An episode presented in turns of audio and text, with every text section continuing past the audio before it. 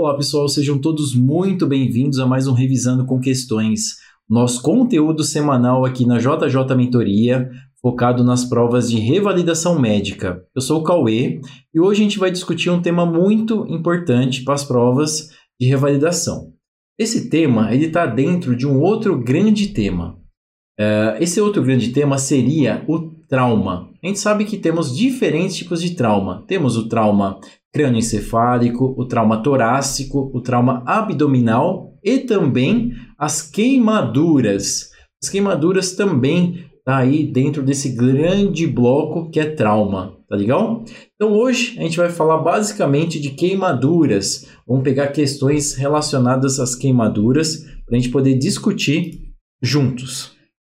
Vamos lá então. Questão número 1. Um. Temos uma paciente com 24 anos de idade com queimaduras pelo corpo e chega à unidade de pronto atendimento trazida pelo marido. Essa paciente ela acidentou-se ao jogar álcool na churrasqueira.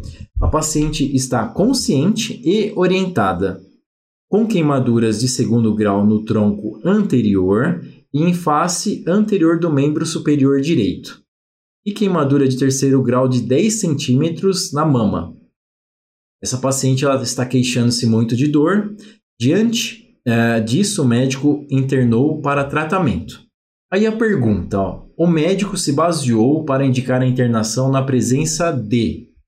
Vamos lá. Uma das coisas que pode nos ajudar a gente saber se essa paciente ela tem um caso mais grave de queimadura é em relação à porcentagem do corpo que ela teve de, de queimadura. O que nós temos? Nós temos a regra dos nove. Essa regra dos 9, a gente consegue fazer uma estimativa de porcentagem de queimadura uh, para uma pessoa que sofreu uh, esse tipo de trauma, tá legal? Então, essa paciente em si, ela teve queimadura de segundo grau no tronco anterior. Tronco anterior, a gente vai considerar aí como 18 pontos. E em face anterior do membro superior. Lembrando que, uh, vamos voltar um pouquinho então. Se a gente pegar uh, o tórax, a gente vai contabilizar 9 pontos. Se a gente pegar o abdômen, a gente vai contabilizar mais 9. Tá legal? Isso na parte anterior. Quando a gente falar do tronco, a gente vai somar o tórax mais o abdômen, consequentemente dá 18. Se a gente for pensar em membros, a gente fala que o braço direito tem 9 pontos, o braço esquerdo 9 e as pernas também seria 9. Vamos lá. Então, o que nós temos? Vamos segmentar, vamos pontuar de acordo com o que ele nos deu. Então, a gente tem lá o tronco anterior, que a gente faria tórax mais abdômen, portanto, 18, e face anterior do membro superior direito. Se a gente contabilizar o braço inteiro, a gente vai, vai contabilizar igual a 9. Quando a gente fala só na face anterior, é como se a gente estivesse dividindo o braço em dois, em anterior e posterior. Então a gente divide. A gente pega 9, divide por 2, dá 4,5. Ah, Se a gente somar 4,5 mais 18, dá igual a 22,5. Tá legal? Então essa paciente ela teve aí uma área, uma estimativa de pelo menos 22,5 uh, ah, em porcentagem de queimadura pelo corpo. Quando a gente tem uma criança, a gente considera que é, se a queimadura atingir 10% do corpo em uma criança, essa criança ela corre risco. Em adultos, o risco existe se a área atingida for superior a 15%. Claro que tem algumas áreas que também são muito importantes. A gente pegar a face, tá? algo que dificulte a respiração, causando uma insuficiência respiratória, pode ser até menos do que esses 15%. Tá legal? Vamos lá então, vamos ver as alternativas, vamos trabalhar com elas. A alternativa A falava o seguinte, ó, queimaduras de segundo grau em 20% da superfície corpórea ou corporal.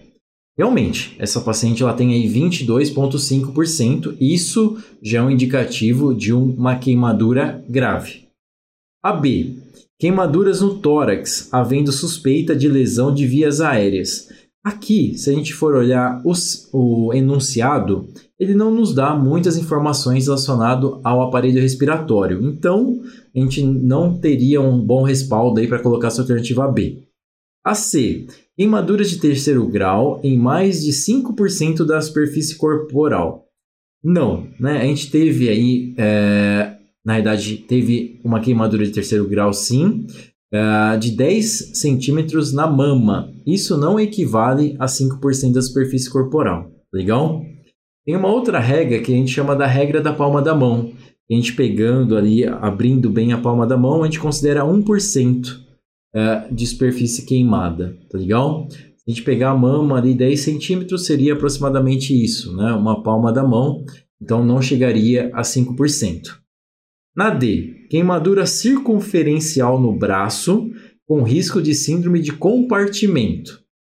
É, não é o que foi nos dado. Né? A gente tem aqui que foi é, a queimadura, ela atingiu a face anterior do membro superior. Então, só a parte anterior. Então, a gente imagina que não teve uma queimadura circunferencial, consequentemente, a gente consegue aí é, excluir ou pelo menos afastar a síndrome de compartimento. Então, para essa questão, a gente ficaria com a alternativa A, queimaduras de segundo grau em 20% da superfície corporal. Isso já é algo importante, já é algo que aumenta o risco de vida dessa paciente, consequentemente, ela deve ser internada. Legal? Então, a alternativa A é a correta. Questão número 2. Homem com 25 anos de idade chega ao setor de emergência do hospital público de grande porte após ser atingido pela explosão de um rojão de fogos de artifício. 40 minutos atrás, apresenta-se consciente, porém agitado, taquipneico, com faces de dor forte, frequência cardíaca igual a 130 e pressão arterial igual a 130 por 90. Está saturando, saturação de O2 95%. No exame inicial, observa-se vasta queimadura de terceiro grau na mão, no membro superior esquerdo e na região anterior do tronco. Queimadura de segundo grau no membro inferior esquerdo e na cabeça, na região do couro cabeludo. O médico de plantão resolveu transferir o paciente para um centro especializado no tratamento de queimados. A intervenção mais importante a ser realizada antes da transferência, a fim de minimizar os riscos de agravamento do quadro, é Vamos lá, pensando que é um trauma, né? Lembra que queimadura é um tipo de trauma. A gente sempre tem que avaliar a permeabilidade da via aérea. Isso é fato, pessoal. Isso faz parte aí do ABCDE do trauma, tá legal? Então, a, via a gente visualizou esse paciente, fez ali uma inspeção rapidamente, é, foi checar a via aérea desse paciente. Esse paciente está taquicárdico, ele está KPA dentro da normalidade, em relação à saturação está 95, ou seja, está razoável, não está ruim, está dentro ali do esperado, tá legal? O uh, que, que, a gente teria que fazer para esse paciente? Esse paciente ele está tendo uma insuficiência respiratória, ele está com dificuldade respiratória. Isso a gente não tem essa informação. A gente tem informação sim que ele está agitado, está taquipneico, com face de dor, porque ele teve uma queimadura grave, sem dúvida nenhuma, tá legal? Mas em relação à permeabilidade da via aérea, à insuficiência respiratória, isso uh, ele não tem. Vamos lá, vamos trabalhar então as alternativas. alternativa A falava o seguinte: o que a gente precisa fazer para minimizar os riscos de agravamento desse paciente? A. Garantir permeabilidade de via aérea com intubação orotraqueal. Não, a gente até vai ter uma questão bastante interessante para a gente poder fazer essa comparação. Quando que a gente vai entubar, quando a gente não precisa entubar o paciente. Nesse caso, que o paciente ele não tem sinais de insuficiência respiratória, não tem queimaduras de face, de vibriças, eh, de cílios. Então isso afasta um pouco o risco dele ter aí uma dificuldade de respirar, ok? Então, alternativa A, a gente consegue excluí-la.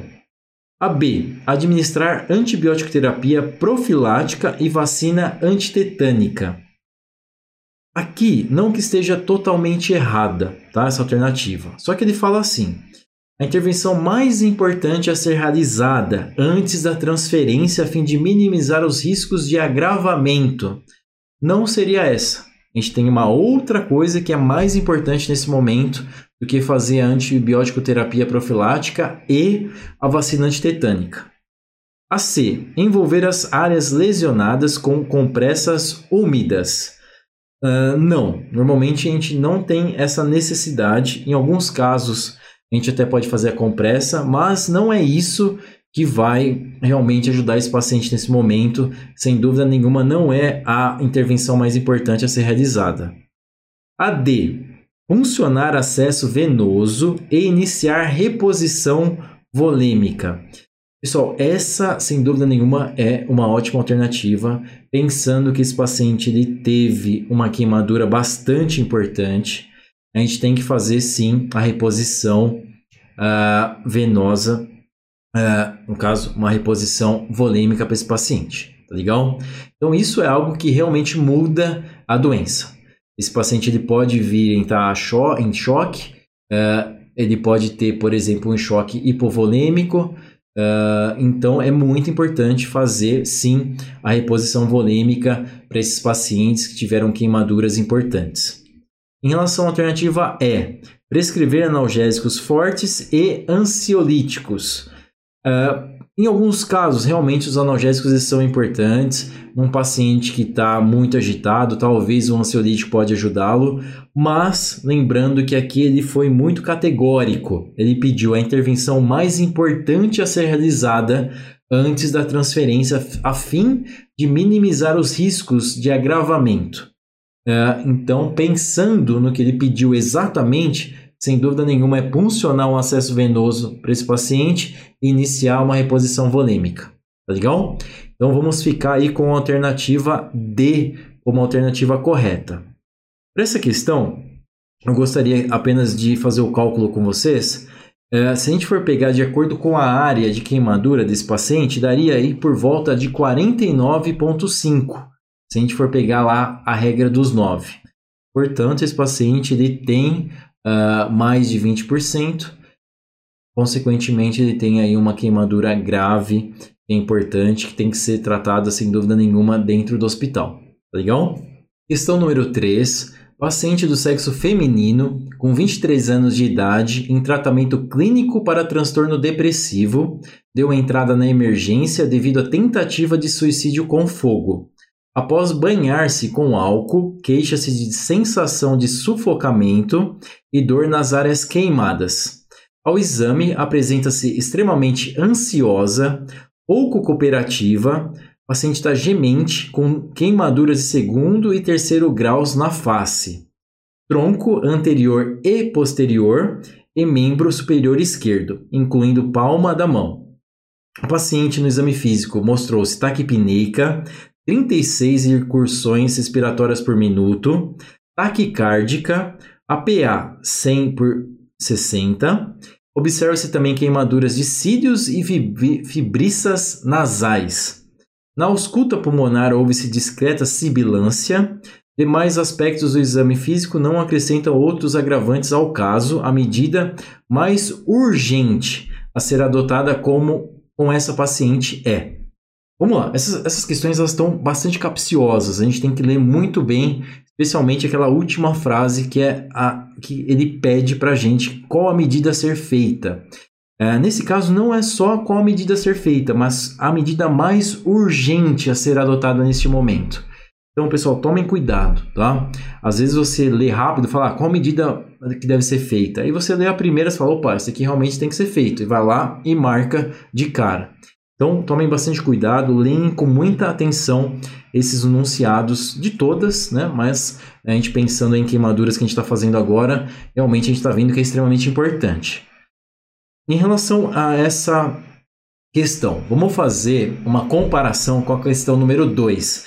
Na questão número 2, mesmo tendo uma queimadura importante, uma queimadura que necessitava de um acompanhamento hospitalar, com 49,5% de porcentagem de área queimada, aquele paciente ele não tinha sinais de alteração respiratória. O aparelho respiratório dele estava normal. Nesse caso, não. Nesse caso, a gente tem alguns sinais que pode realmente a, a levar esse paciente a uma insuficiência respiratória, se não tratado rapidamente. O que nós temos? Uma coisa que é muito uh, ajuda muito, especialmente nas provas, tá? essa queimadura de cílios e vibriças nasais, ou seja, ele teve queimaduras de face. Segundo, foi nos dado aqui que esse paciente teve é, queimaduras de segundo e terceiro graus na face. Então, você imagina que seja algo realmente grave. Esse paciente tem queimadura no tronco, tanto na área anterior quanto na área posterior.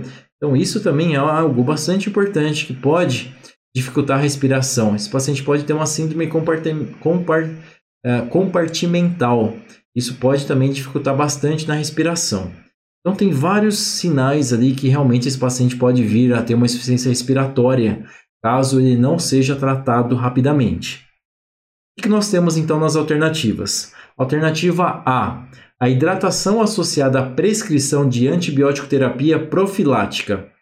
Talvez isso seja importante? Sem dúvida nenhuma é, mas é a medida mais urgente a ser tomada nesse momento? Não, tem outra mais importante. A B, a instalação de acesso venoso central. Como nós vimos, realmente fazer, é, fazer volume uma reposição volêmica para esses pacientes grandes queimados, sem dúvida nenhuma, é algo bastante importante. Mas não é a medida mais urgente nesse caso específico, devido a esse risco de insuficiência respiratória que esse paciente tem. A C. O resfriamento do paciente com água corrente e lençóis molhados. Essa ficava claro que a gente poderia tirar, não é uma medida mais urgente a ser tomada. A D, a intubação orotraqueal para garantir a permeabilidade das vias aéreas. Sem dúvida nenhuma, essa é a alternativa mais correta, pessoal. E os examinadores eles gostam de colocar isso, tá? Para saber, ah, como que é? Por exemplo, na questão número 2, a gente viu que não precisava fazer uma intubação orotraqueal, pois a permeabilidade da via aérea daquele paciente estava boa, não tinha indicação de intubação. Nesse caso, não. Nesse caso, o paciente tem queimaduras da face, tem esses sinais de queimaduras de cílios e fibriças nasais. Então, realmente, esse paciente precisa de uma intubação orotraqueal para permitir e garantir a permeabilidade das vias aéreas. Vamos ver o que está errado na E. A monitorização da pressão arterial pulmonar para orientar reposição volêmica. Não, né? sem dúvida nenhuma, não é a medida mais urgente a ser tomada nesse momento, para a gente poder garantir bom estado geral. Bom estado não, mas pelo menos manter esse paciente no estado regular, a gente tem que manter a permeabilidade das vias aéreas. Com isso, é necessário que seja feita a intubação orotraqueal para esse paciente. Então a gente vai ficar com a alternativa D. Pessoal, essa questão número 4, a gente vai falar um pouco mais sobre a regra dos 9, para a gente saber exatamente a extensão corporal acometida da queimadura. Temos então uma mulher de 30 anos de idade que apresenta queimaduras de segundo e terceiro grau provocadas por óleo quente. A área queimada envolve todo o membro superior direito, a parte anterior do tronco, a área genital e metade do membro inferior direito. Segundo a regra dos nove para cálculo da área queimada, assinale a alternativa que representa mais que representa mais aproximadamente a extensão corporal acometida. Vamos lá então. É legal a gente dividir, para ficar um pouco mais fácil, a gente dividir em anterior e posterior. Se a gente pegar, por exemplo, a cabeça, cabeça a gente fala 9%, mas se tiver atingido apenas a região da cabeça anterior, a gente vai dividir esses 9% por 2. A gente sempre divide anterior e posterior. Se foi só anterior, divide 9 por 2, dá 4,5. Quando a gente fala do tronco, a gente vai falar em 18%. Quando a gente fala em área genital, a gente vai falar em 1%. Em relação à virilha, também a gente fala 1%. Em relação a membros inferiores, a gente pode falar aí em 9%. Uh, em relação à parte uh, anterior, por exemplo, ah, teve uma queimadura de membro inferior na regi de região apenas anterior, 9%. Se queimou todo o membro inferior, aí a gente considera 18%. Tá legal? Então, vamos lá. O que, que nós temos aqui nessa questão? uh, queimaduras em parte anterior do tronco, ou seja, 18%. Se a gente contabilizar anterior e posterior, aí seria 36%. Já que ele falou apenas anterior, a gente vai contabilizar 18%. Área genital mais 1%. Metade do membro inferior direito. Vamos lá. Quando ele fala membro inferior, a gente pode imaginar que é tanto a área anterior quanto posterior. Então, se a gente imaginar que teve uma queimadura de membro inferior, a gente vai falar em 18%. Só que ele falou que foi metade do membro inferior. Então, a gente pega 18 e divide por 2, dá 9%. Lembrando também que tivemos uma queimadura no membro superior direito. Aqui ele não está especificando se foi anterior, se foi posterior. Está falando que foi no membro superior. Para membros superiores, tanto anterior quanto uh, posterior, a gente considera 9%. Então temos 9 mais 18 mais 1 mais 9. Então temos 9 com 18, 27 mais 9, 36, mais 1, 37. A gente for ver as alternativas, alternativa A 19, alternativa B 28, alternativa C 32, alternativa E 45 e a alternativa correta, que é a D, exatamente os 37%. Legal? Então ficamos com a alternativa D. Questão número 5. Segundo a décima edição do ATLS, a ressuscitação com fluidos em pacientes queimados é baseada no tipo de queimadura, idade e peso do paciente. O débito urinário esperado para uma hidratação adequada em um paciente de 12 anos e 28 quilos, vítima de queimadura térmica de segundo grau é. Vamos lá, pessoal. Hoje, em 2021, a décima edição do ATLS ela continua sendo a última atualização que nós temos de débito urinário. Se a gente pegar uh, em adultos ou idosos, a gente espera um débito urinário de 0,5 ml por quilo hora. Se a gente pegar em crianças maior ou igual a 14 anos, a gente também espera um débito urinário de 0,5 ml por quilo hora. Se a gente pegar crianças com menos de 14 anos, a gente espera um débito urinário de 1 ml por quilo hora. Se a gente pegar mais novos ainda, tá?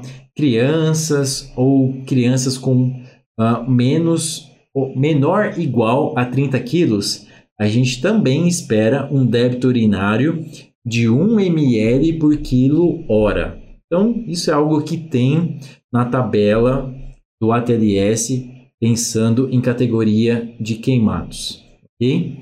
Então, Vamos lá, vamos trabalhar as alternativas. Tínhamos lá 0,5 ml por quilo hora, não.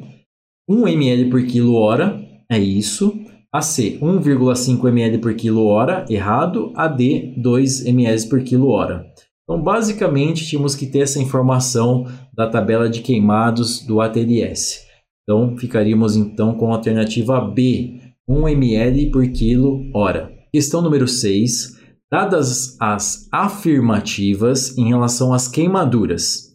Afirmativa número 1. A pele pode suportar temperaturas de até 44 graus Celsius por várias horas sem que haja morte celular.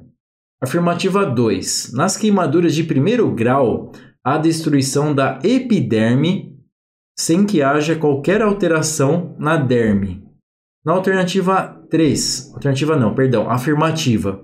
Na queimadura de segundo grau, é obrigatória a presença de bolhas e seu processo de cura é a regeneração. Verifica-se que estão corretas apenas. Vamos lá. Afirmativa número 1. Um. Quando ele fala que a pele pode suportar temperaturas de até 44 graus Celsius por várias horas sem que haja morte celular, isso é verdade. Okay? Na B, nas queimaduras de primeiro grau, há destruição da epiderme sem que haja qualquer alteração na derme. Exatamente. Essa é uma das definições aí da queimadura de primeiro grau, que é atingir a epiderme, que é a camada mais superficial da pele, uh, apresentando vermelhidão, sem bolhas e discreto inchaço local. a dor está presente. Então, afirmativa 2 está correta. Afirmativa 3. Na queimadura de segundo grau é obrigatória a presença de bolhas e seu processo de cura é a regeneração? Errado. Se a gente pensar na queimadura de segundo grau, ela atinge a epiderme e parte da derme, ou seja, a segunda camada da pele. Normalmente há a presença assim, de bolhas e a dor é acentuada. Portanto, é, a gente pode ter sim a formação de bolhas ou não. Tem alguns casos que não necessariamente tem bolhas, porque às vezes a gente tem também uma queimadura mista ali que é entre segundo e terceiro grau. Às vezes é um pouquinho difícil da gente identificar. E quando ele fala que o processo de cura é a regeneração, isso está errado. Tem algumas queimaduras de segundo grau que realmente não tem a regeneração, dependendo como ah, ocorre a queimadura. Tá legal? Então, alternativa 3, a afirmativa, na realidade, ela está errada. Ficaríamos então com a alternativa C. Corretas apenas as afirmativas 1 e 2. Questão número 7. Paciente com 29 anos de idade procura o pronto-socorro local em virtude de queimadura com água quente na coxa direita, corrida há 10 minutos enquanto preparava café. Queixa-se de dores no local da queimadura, informa ter dado à luz há dois anos e o cartão de acompanhamento da gestante mostra que todo o esquema vacinal foi realizado adequadamente. A paciente está consciente, orientada, eupneica, hidratada, normocorada e afebril. Frequência cardíaca 79, APA 12,8. Ao exame local apresenta flictenas, eritema e edema em face anterior da coxa direita. Qual a conduta para o caso descrito? Aqui a gente tem uma queimadura de segundo grau. Vamos ver então qual a conduta nesse caso. Na alternativa A, falava o seguinte: realizar lavagem da ferida com solução fisiológica 0,9%, analgesia endovenosa com dipirona, recomendar não romper as flictenas e realizar curativo com solução fisiológica a 0,9%, associada à sulfadiazina de prata. Analgesia domiciliar com dipirona se necessário. Ok, essa é uma ótima alternativa. Vamos ver o que está errado nas outras. Realizar a limpeza da ferida com clorexidina, analgesia endovenosa com meperidina endovenosa e antibiótico terapia oral com cefalexina. Recomendar não romper as flictenas e realizar curativo com solução fisiológica e neomicina. Analgesia domiciliar com cloridrato de tramadol. Vamos lá, o que está errado aqui? O ideal, pessoal, é que a gente realmente faça uma lavagem com água. Só que água não é o ideal, pensando num ambiente hospitalar. Então a gente não vai pegar água e fazer uh, um curativo no paciente. Então a gente vai usar sempre a solução fisiológica 0,9%. Não necessariamente a gente precisa fazer a clorexidina. O ideal realmente seria apenas a solução fisiológica. Em relação à analgesia, normalmente é, a gente, em casos mais leves, que a paciente não apresenta uma grande dor, alterações sistêmicas, não tem necessidade de fazer uma meperidina endovenosa. A gente fazendo ali uma dipirona, na grande maioria dos casos leves, a gente vai conseguir melhorar a situação da paciente. Aqui ele fala em antibiótico terapia. Como o paciente tem a flictena, é, ela ainda tem a pele relativamente preservada. Por isso que é importante não romper, porque aí sim a gente deixaria essa, essa lesão exposta, aumentando o risco de infecções de pele. Então, nesse caso, não tem necessidade de fazer antibiótico terapia, não tem necessidade de usar neomicina e a medicação para casa não seria o tamadol, mas sim um analgésico simples, como uma dipirona ou mesmo um paracetamol. Na D, o que está errado? A D ele fala realizar a limpeza da ferida com PVPI, que é polivinil pirrolidona, iodo, lauril éster sulfato de sódio tópico, seguida de termoterapia com gelo. Analgesia endovenosa com cloridrato de tramadol e antibiótico terapia parenteral com penicilina benzatina por via IM. Não, né? A gente viu que não tem essa necessidade. Aqui ele fala em rompimento, é, romper e é, debridar as flictenas e curativo com clorexidina e sulfadiazina de prata. Nesse caso específico, pessoal, não tem necessidade de fazer isso, uh, de romper as flictenas e fazer o debridamento, que é uma lesão aí que não é muito grave. Então, aqui a gente conseguiria tirar essa alternativa relativamente fácil, ela está bem diferente da A e da B. É, o fato de fazer uma termoterapia com gelo também não está adequado. Então a C a gente conseguiria tirar sem muitas dificuldades. A D. Realizar lavagem da ferida com soro fisiológico, ótimo. Analgesia oral com paracetamol, uma opção, mas se a gente está no ambiente hospitalar, por que não fazer um IV, o mesmo intramuscular? A realizar curativo com clorexidina e lidocaína tópica romper as flictenas e realizar debridamento dos tecidos desvitalizados. Antibiótico terapia parenteral com penicilina cristalina por via IM, curativo oclusivo com clorexidina. Nesse caso, a paciente não precisa de tanto. Essa paciente ela precisa assim da lavagem da ferida com água, ou seja, temos a opção no hospital do soro fisiológico 0,9%, que é mais adequado. O uso da analgesia uh, que no hospital, pensando o que nós temos ali, a gente usaria um intramuscular ou um intravenoso, uma dipirona. Realizar curativo com clorexidina e lidocaína tópica. A lidocaína não é o ideal, então também não estaria correto. Romper as flectenas e realizar o debridamento dos tecidos desvitalizados. Nesse caso, a gente não tem tecido desvitalizados, a gente tem uma queimadura com flectena aparentemente não é um caso tão grave, uma queimadura de terceiro grau, por exemplo. Se o paciente apresenta dor, então a gente imagina aí que está entre o primeiro e o segundo grau. Como tem flictena, a gente imagina que está no segundo grau. Antibiótico terapia parenteral? Não, não tem necessidade. E o curativo oclusivo com clorexidina? Também não tem necessidade. Então a D também tiraria sem muitas dificuldades. A E Realizar limpeza da ferida com soro fisiológico, maravilha. Analgesia oral, a gente está no ambiente hospitalar, o paciente está com dor, por que fazer oral? Né? Então não é o ideal. Recomendar não romper as flictenas, beleza. Realizar curativo com PVPI e lidocaína tópica, não é o ideal. Né? Uh, prescrever analgesia oral com tramadol e antibiótico terapia com amoxicilina mais ácido clavulânico 500 miligramas de 8 em 8 por 7 dias. Não. Nesse caso, a gente não tem necessidade, não tem a indicação de fazer uso de antibiótico terapia. O paciente ela apresenta a pele preservada. Por mais que ela tenha uma queimadura, ela tem aí uma flictena que, querendo ou não, está preservando ali a, a proteção da pele. O importante é cuidar dessa lesão, dessa queimadura, mas ela não tem uma área exposta grave para poder aumentar um risco de infecção. Tá legal? Então não temos necessidade, nesses casos, de fazer uma antibiótico terapia. A gente ficaria com a alternativa A. Fazer a limpeza com soro fisiológico, fazer uma analgesia endovenosa. O paciente está no ambiente hospitalar, está com dor. Para que, que eu vou fazer paracetamol numa paciente que tem uma queimadura, mesmo que não seja grave, mas uma queimadura que causa muita dor, que realmente causa muito incômodo. Recomendar não romper as flictenas. A gente não tem área a ser debridada, então não tem necessidade de romper essas flictenas. E realizar o curativo.